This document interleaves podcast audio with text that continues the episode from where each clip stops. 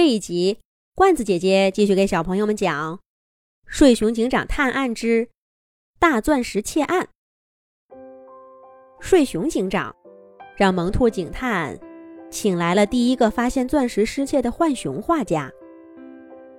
这位浣熊画家充分发挥了自己画家的职业特长，把他当天发现大钻石被盗的场景有声有色的。用语言描述了出来。哦，那一天，展览馆一开门，我第一个冲进去，就是要去看看那个黄金权杖和权杖上面的大钻石的。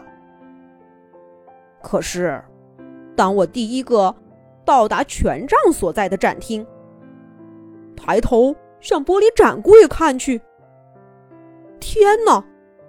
那金灿灿的黄金权杖上，却空空如也，根本就看不到大钻石的影子。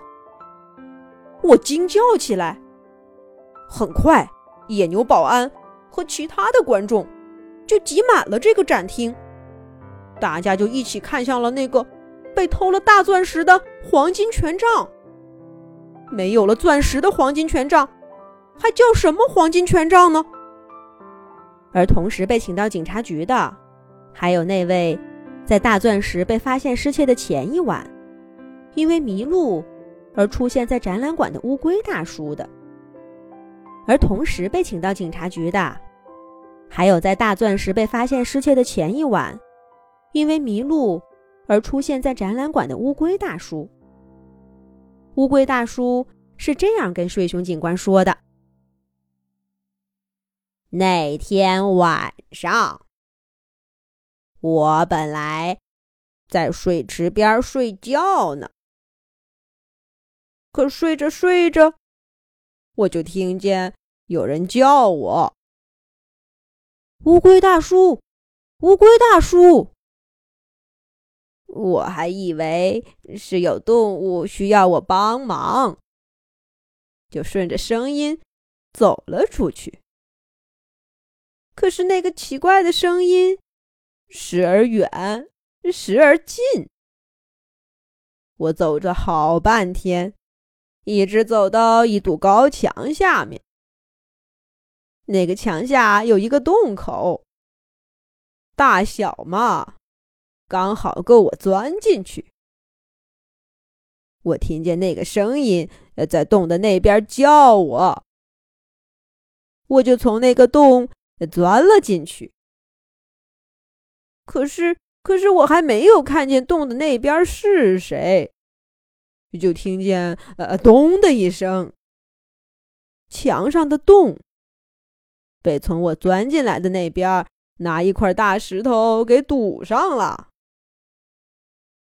我在的这边，那个叫我的声音也不见了，我只好爬了回去。却怎么推也推不开那个堵住墙洞的大石头，我就只好在院子里找出去的路。呃，这个时候我就看见院子里的大门儿，于是我就用我的龟壳顶开轨道，钻了出去。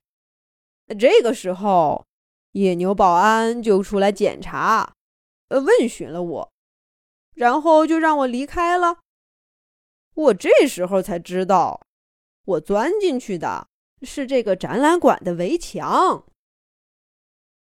记录完了浣熊画家和乌龟大叔的笔录，萌兔警探说道：“我之前已经申请了搜查令，去浣熊画家、乌龟大叔和野牛保安家，全都搜查过了。”没有发现什么可疑的情况。我跟他们的朋友邻居也仔细了解过情况，他们三位平常都是守法的好公民。展览黄金权杖的玻璃柜需要钥匙才能打开，开锁工具当然也可以。所以呀，我觉得偷走摩托车、拿走开锁工具的坏狐狸红旋风才是最可疑的。萌兔警探说完，旁边的睡熊警长并没有答话。萌兔警探转头一看，睡熊警长果然又睡着了。萌兔警探气不打一处来，狠狠的一脚把睡熊警长给踹得醒了过来。哦，你轻着点儿的，萌兔警探，我这老胳膊老腿儿经不起你天天这么踢呀！睡熊警长的脸上装着痛苦的表情，可是萌兔警探根本就不接他的话茬。赶快开动脑筋来破案吧！我的下一步工作是什么？这些。都等着你呢。萌兔警探看着睡熊警长，气势汹汹的说道：“睡熊警长表情转回严肃，对大家说：‘根据我刚刚的梦境，这个大钻石倒不一定是坏狐狸红旋风偷走的。我现在要去验证一下我的猜测。你们先在警察局里。’”等我的消息吧。睡熊警长在怀疑谁是钻石大盗呢？下一集讲。